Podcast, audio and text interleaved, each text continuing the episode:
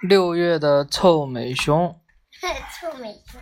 嗯。臭美熊。六月的臭美熊做了一回鹅妈妈。臭美熊最爱臭美了，穿上黄纱裙，抹上红嘴巴，再戴上小花帽，举着小花伞，一扭一扭的出门了。当臭美熊一扭一扭的扭到芦苇丛的时候，发现鹅大婶正坐在草垛上痛哭。鹅大婶。发生什么不好的事情了？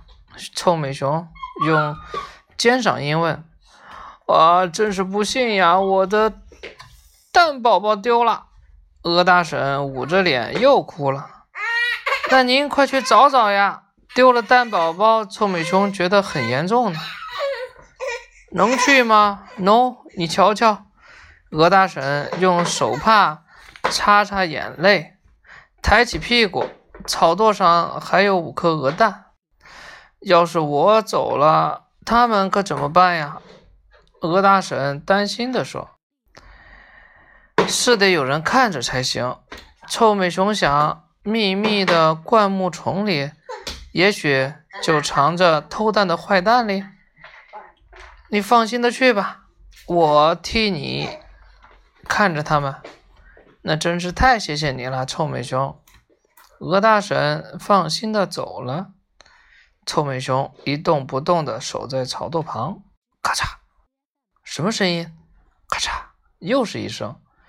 哼，要是谁敢来偷蛋，我绝对会给他一个结实的巴掌。臭美熊一扭一扭的走进灌木丛中，翘着屁股往里看看，没有人。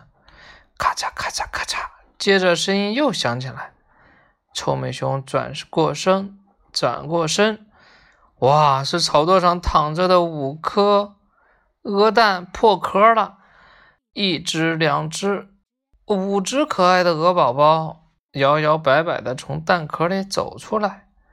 妈妈，妈妈！他们冲着臭美熊喊：“我不是你们的妈妈。”臭美熊连忙摆手：“是妈妈。”我们身上的颜色颜色一样呀！